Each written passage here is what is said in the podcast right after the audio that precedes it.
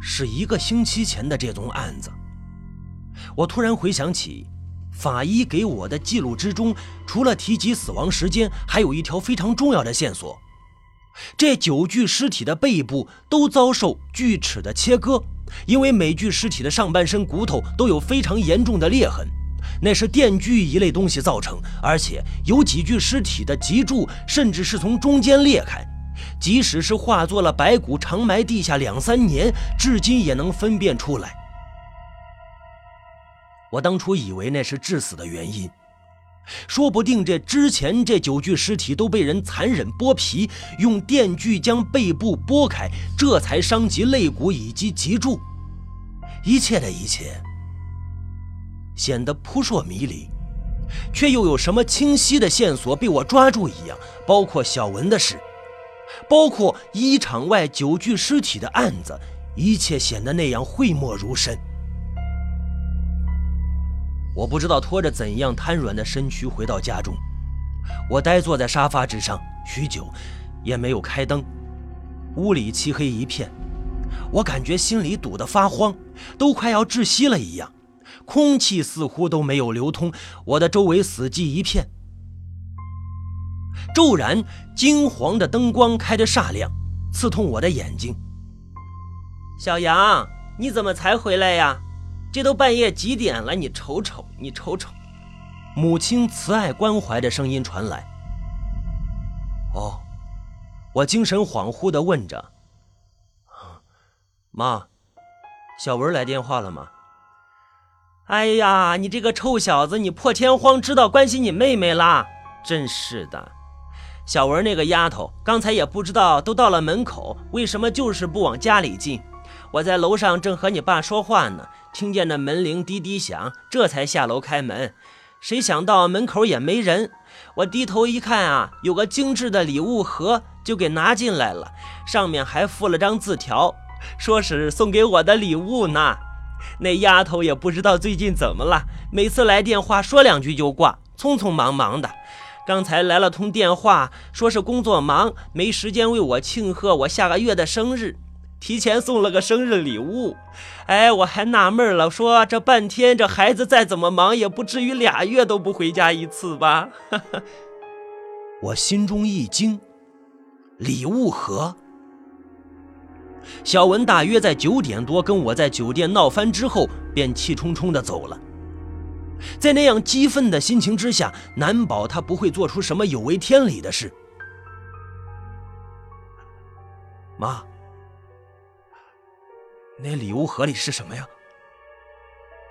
我就像是快掉下深渊却颤颤巍巍的悬在一条藤蔓上的人，心灰意冷，却还抱着一丝希望。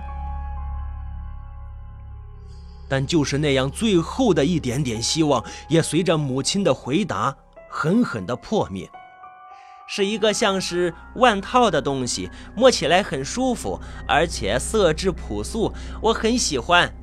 母亲浮现满足的笑容，那笑容让我心凉透顶。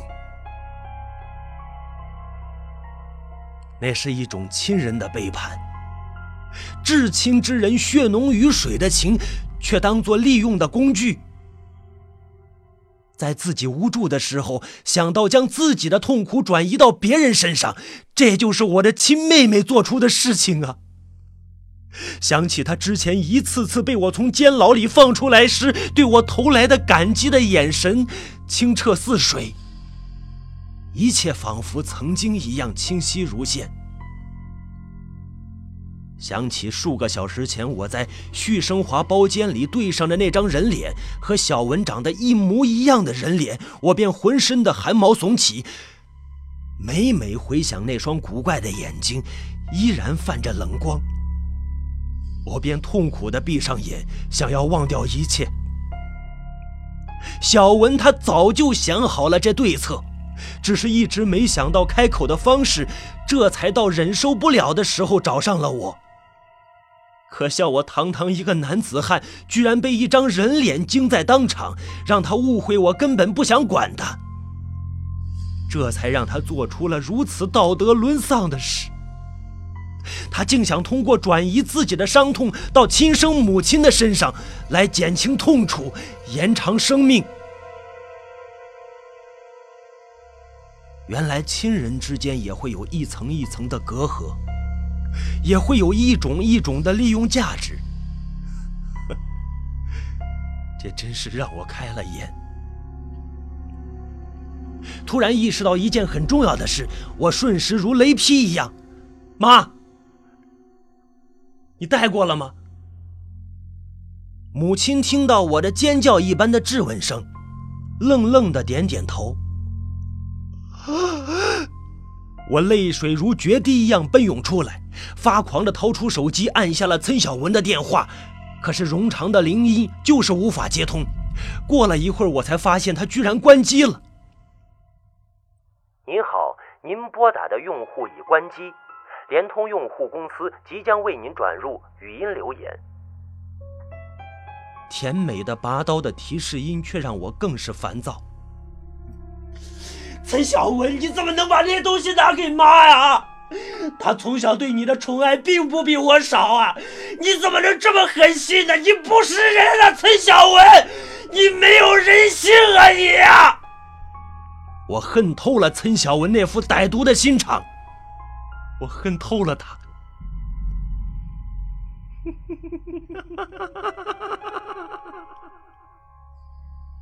阴冷怪异的笑声从电话那头传来，我原本紧紧攥着手机的手冒出了点点冷汗。不知道是不是幻听，却让我的手失去了力气。手机砰的砸落在地，那声音犹如盘旋在耳畔，萦绕不回。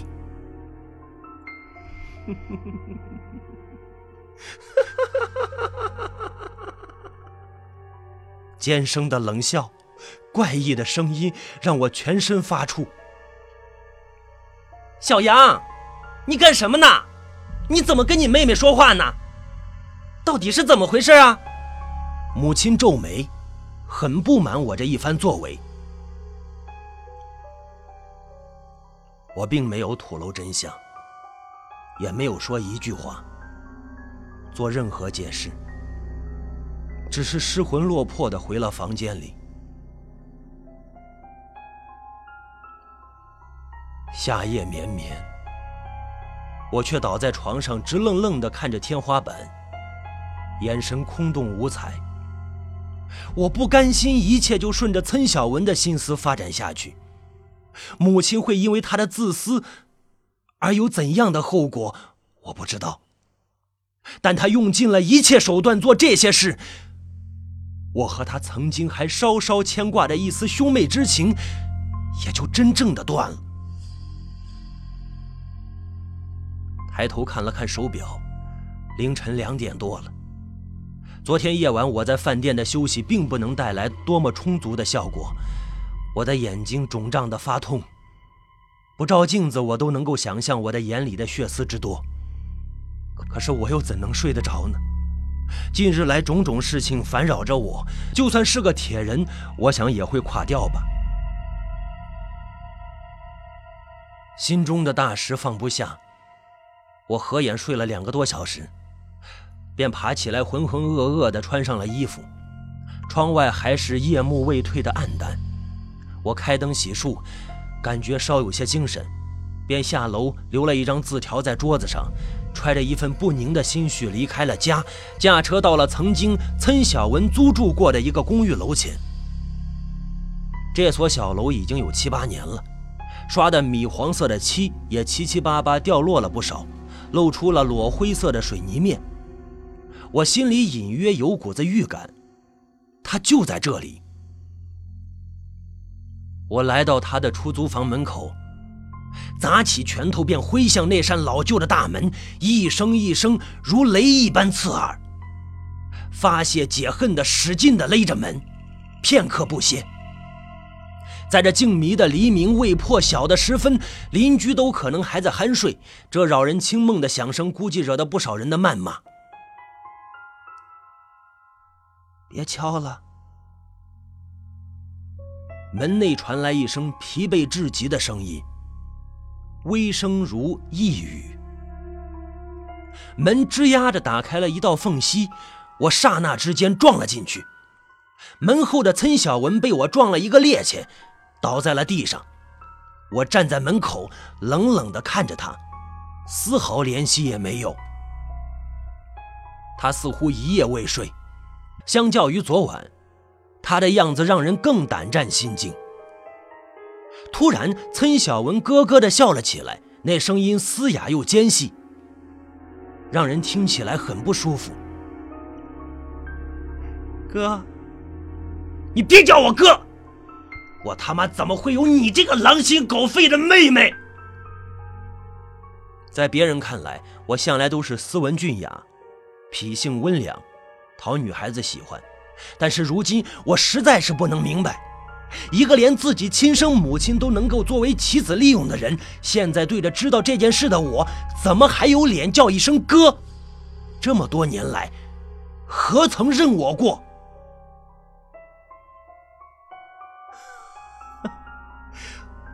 我狼心狗肺啊，哥，你认清楚了吗？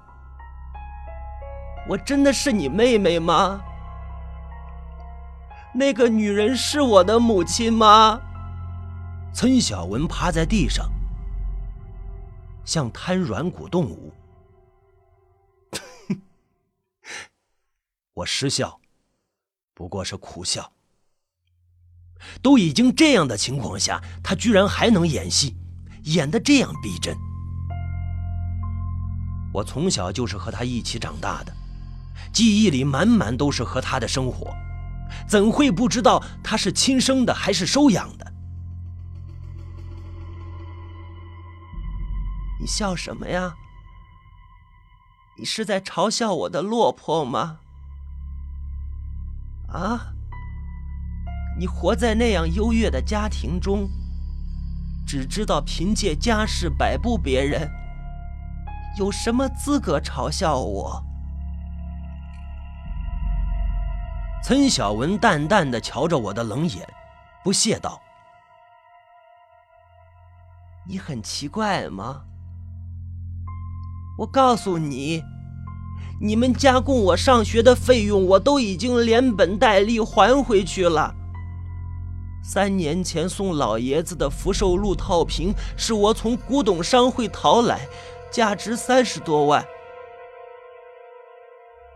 送你那老不死的爸爸一对把玩的玉石是上好的翡翠，价值六十多万。而送给你母亲那个护腕，哈哈。可是商朝留下来的国粹呀，那可是人皮做的啊！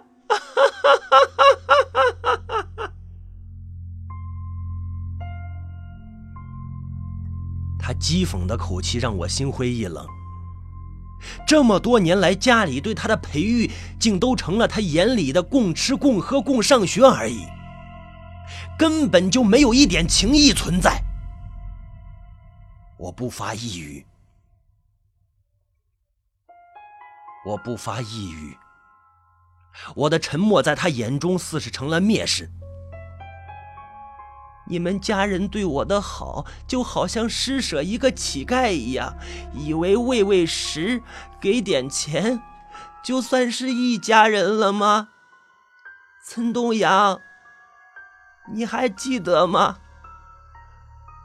我还是七岁的时候，生日的前天路过一个古董店，我看中了里面一环古铜手镯，当时赌气硬是要买，可是你那母亲死死的拧了我脸一下，我痛得哭了起来。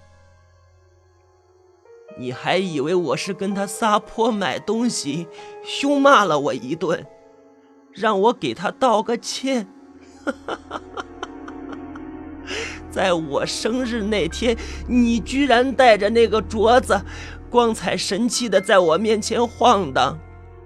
每一次我的生日都是平平淡淡的，吩咐佣人煮些长寿面，每个人都塞我一些臭钱就算完了。你的生日每次都举办一个宴会，你的家人、朋友、同学都会为你庆生。那时候我却捧着为你准备的微薄碍眼的生日礼物，躲在角落里偷偷哭泣。这世道就是不公，为什么？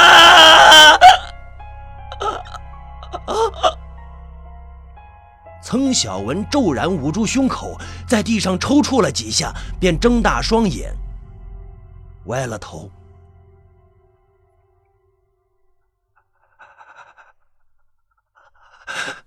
我颤颤地向他迈去，微倾斜了身子，探了探他的鼻息。可惜，他全无气息。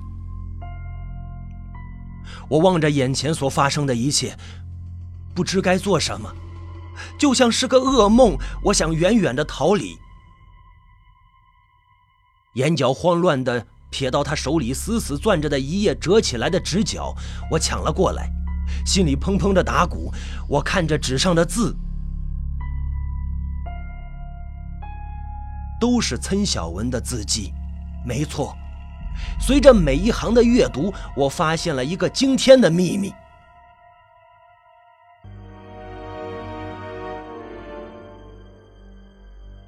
余光扫到小文微有热气的尸体，以及他那不甘心的狰狞的眼神，我又是一个冷颤。我所恨了二十几年的岑东阳，你好。给你写信，我都不确定自己是否糊涂。可是我想告诉你一件事，希望你先平静下来。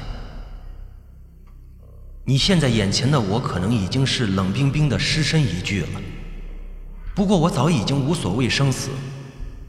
我特意找你试探，其实只是想看看你对我是否尚且有一点兄妹情分。只可惜你让我失望了。就让我告诉你一个秘密吧，我根本不是你亲生的妹妹。记得是五岁那年吧，我有一天发现路上灰尘多的地方，我的气管开始呼吸不畅，甚至困难。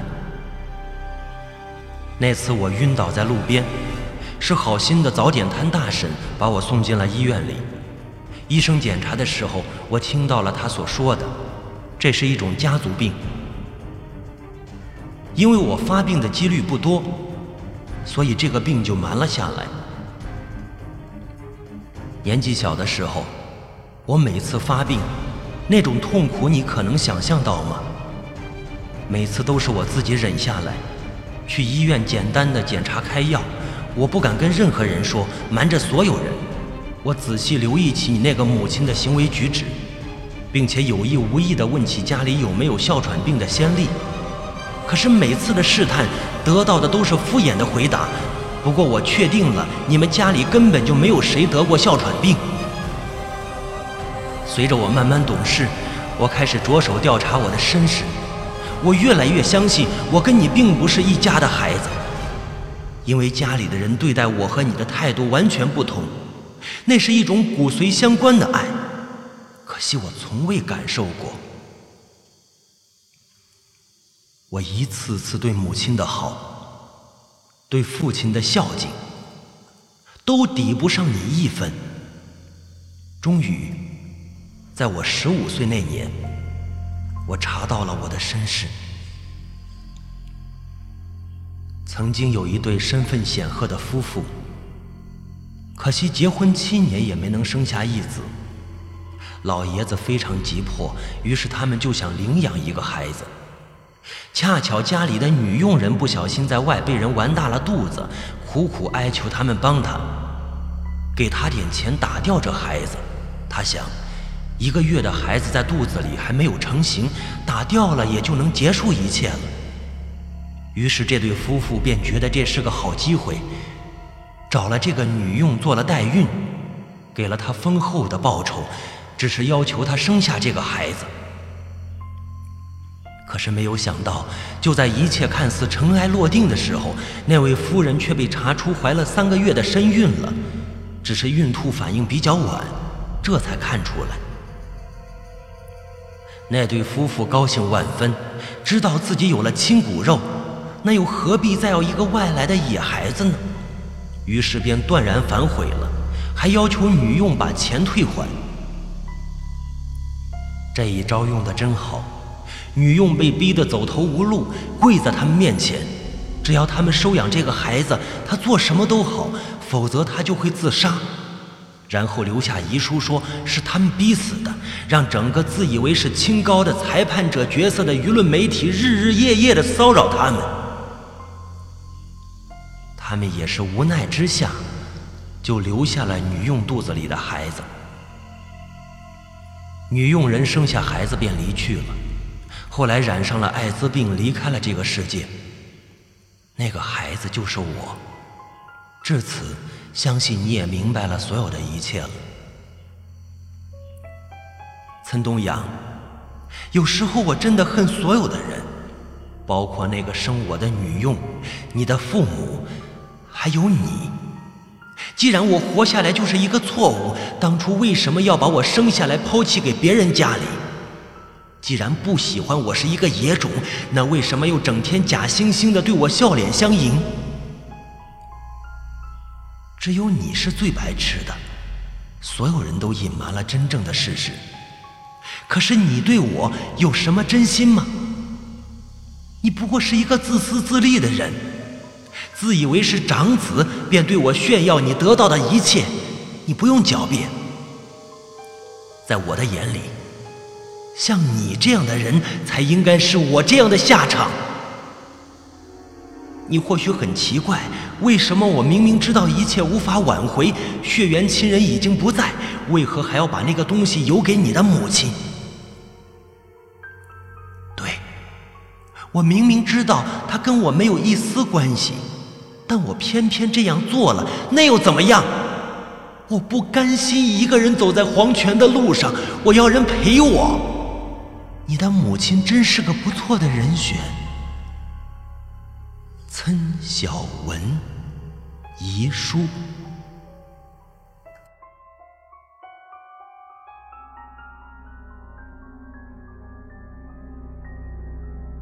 当我看完这封信之后，我整个人都木愕了。母亲当初真的做过这样的事情吗？对小文的疼爱都是假的吗？我已经不知道该相信谁好了。蹲下身子，我将小文死死睁大的眼睛用手合上，喃喃道：“对不起，小文。希望你能原谅所有人，包括我。对不起。”我没有移动他的尸体，只是走出了这个小屋子，带好了门。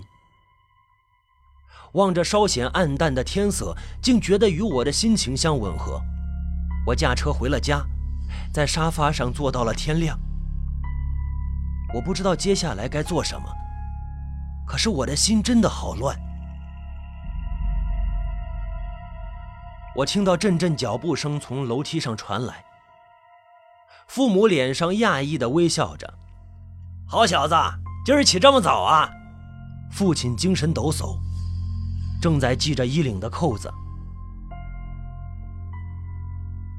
爸，小文死了。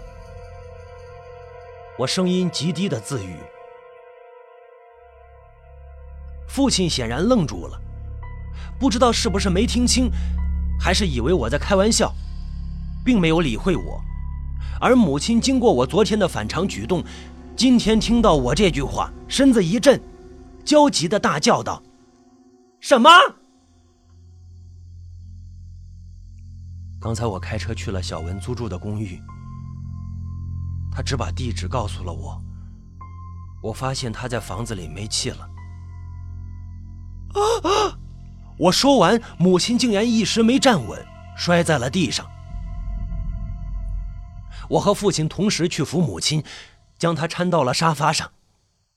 父亲神色怪异的看着我：“儿子，你说的是不是真的？这怎么可能呢？小文昨天晚上才给你妈打的电话，还在咱家门口放了礼物。你这是怎么了？大清早说些什么胡话呢？”父亲皱紧眉头，给小文的手机打了电话，无人接听。父亲这才缓回神来，盯住我，质问道：“是真的吗？”“嗯。”我严肃的点头。突然，母亲斜靠在沙发上，颤抖起来。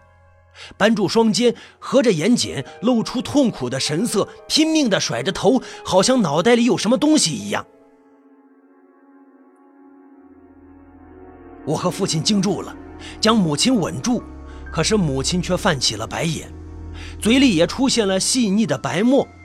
我连忙拨打幺二零，叫来了救护车，和父亲一同作为病人家属跟到了医院里，在急救室外提心吊胆地等着。就在这时，里面蹦出了一声尖叫，随之便是痛不欲生的嘶喊。急救室的门骤然打开，父亲连忙上前，而我却接到了一通电话。喂，请问是岑东阳先生吗？你的爷爷正在六桥医院抢救呢，需要输血，请尽快赶来，否则迟了就来不及了。我爷爷。这个家要变天了。我将情况尽数讲给了父亲。他本就已经苍白不像样的面庞，看上去又苍老了几分。儿子，你先在这里守着你妈，看看状况。我去六桥医院和你爷爷配血，看看成不成功。毕竟你是隔代直系的血亲，我去配血的成功几率可能会大一点。于是我便继续留在急救室的门口。大门再次打开，液压急救床从里面推出来，上面躺的正是母亲。几个护士和医师陪同在床架边。将急救床推向了旁边的临时重症监护病房，而刚才和父亲攀谈的医师向我走来，疑惑地问道：“哎，刚才那位病人家属呢？”“方才抢救的是我的母亲，刚才那位家属是我的父亲，他有事先离开了。请问，我母亲情况怎么样？”我有条不紊地回答，虽然我的眉宇间微带了几分颓丧。医师垂手叹气，眼神略有讶异。我从来没有见过这样的病情啊！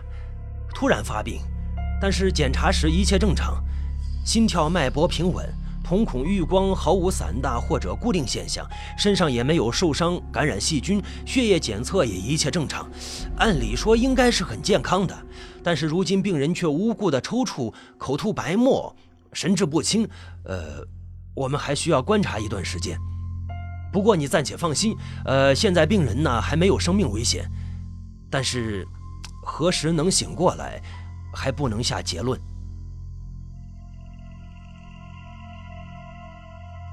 我想去病房看一看，但是又想到母亲还没清醒，我也没什么办法，也就去了附近银行取了些现金出来，回到医院里交了住院押金。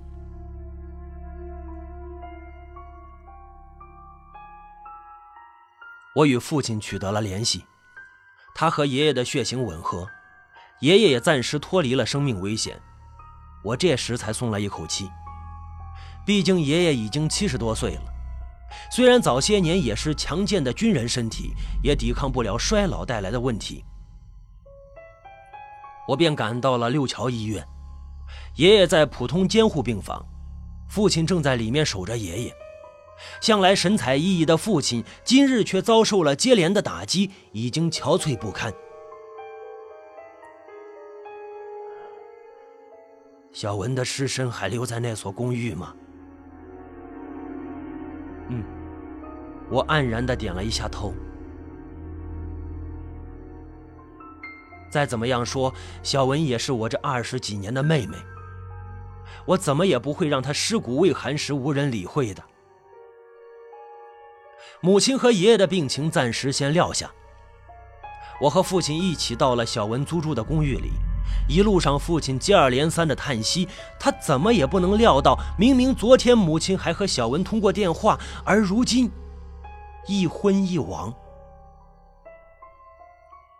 父亲见到小文尸体的那一刹那，眼眶中竟然流出了两行清泪，就像是老来得子的人却白发人送黑发人一般的苍老。我眼中看到的。我无法言喻是真亦或是假，因为到现在我什么都无法相信了。唯一能做的就是将小文的丧事办好，让他走得安心。尽管母亲现在因他昏迷不醒，但说来也是亏欠他，我要弥补回来。我和爷爷将小文的尸体运送到了爷爷养病的六桥医院的太平间里。父亲将我带到爷爷的病床前，视察了爷爷的心脏起搏器，还是一切正常，也就放心了。父亲此时泪水已干，神色疲倦地看着我，问道：“这到底是怎么回事啊？一夜之间，却发生了这么多事。”爸，我也无法说清。您别伤心了，小文的事情我也很难过。还有就是，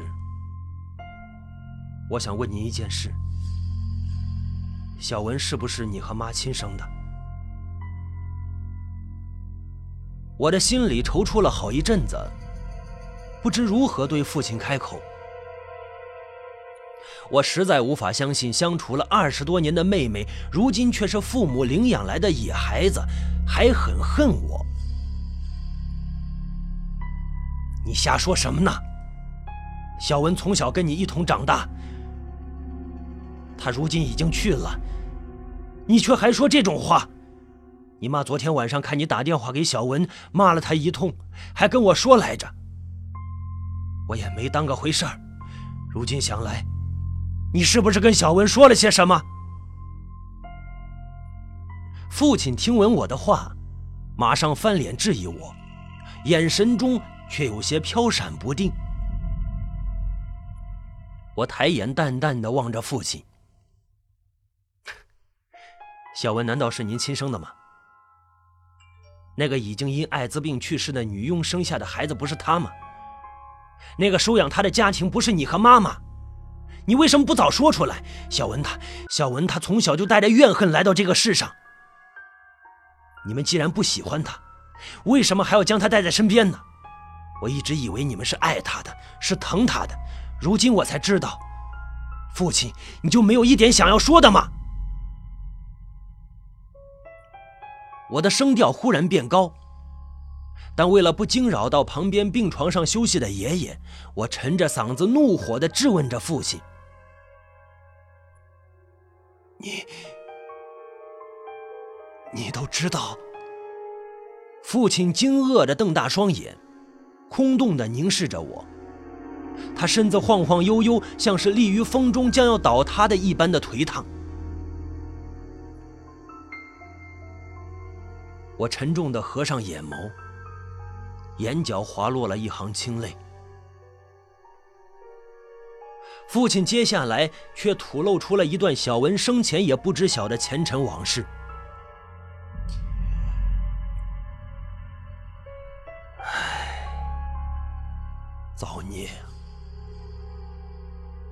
东阳。你难道认为小文真的是我随便领养来的吗？你错了他确实是我的亲生骨肉。只不过你和小文是同父异母都怪我糊涂啊糊涂啊。二十四年前那时候我和你妈结婚已经有七年了，可是仍然没能有个孩子。你爷爷很着急，我也很烦闷。一夜喝醉了酒，便和家里做事的女佣艾云发生了关系。没想到一个多月之后，她告诉我，她怀了我的孩子。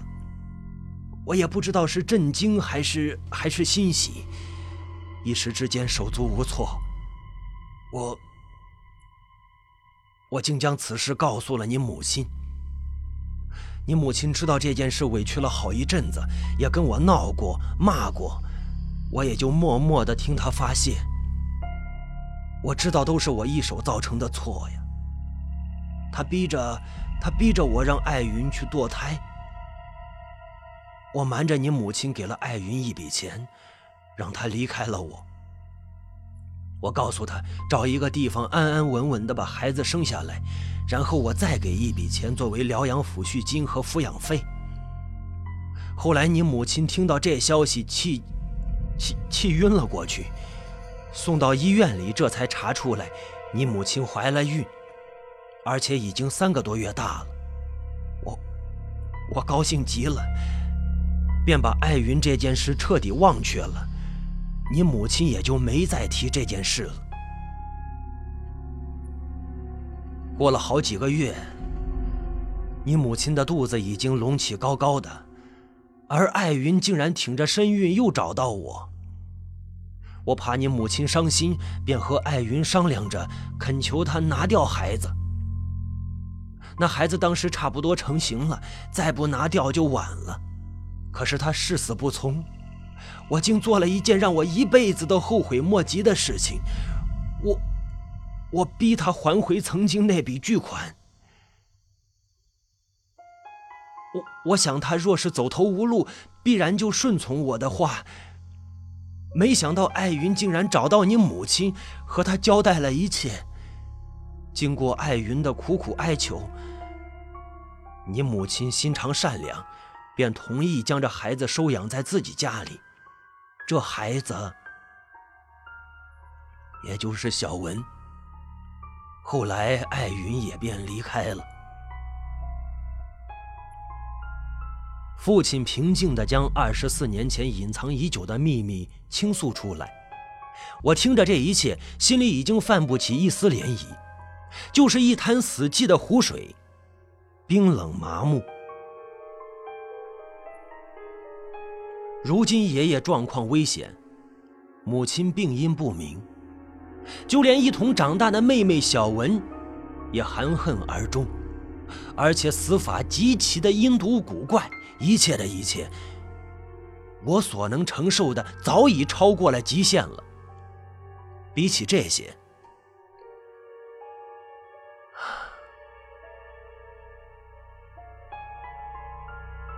一个年少轻狂、喝醉酒私通家用的父亲，又怎么不可以接受呢？我想开口呼唤他，安慰他，可是“爸爸”这类的字眼，我才发现已经叫不出口了。我知道了。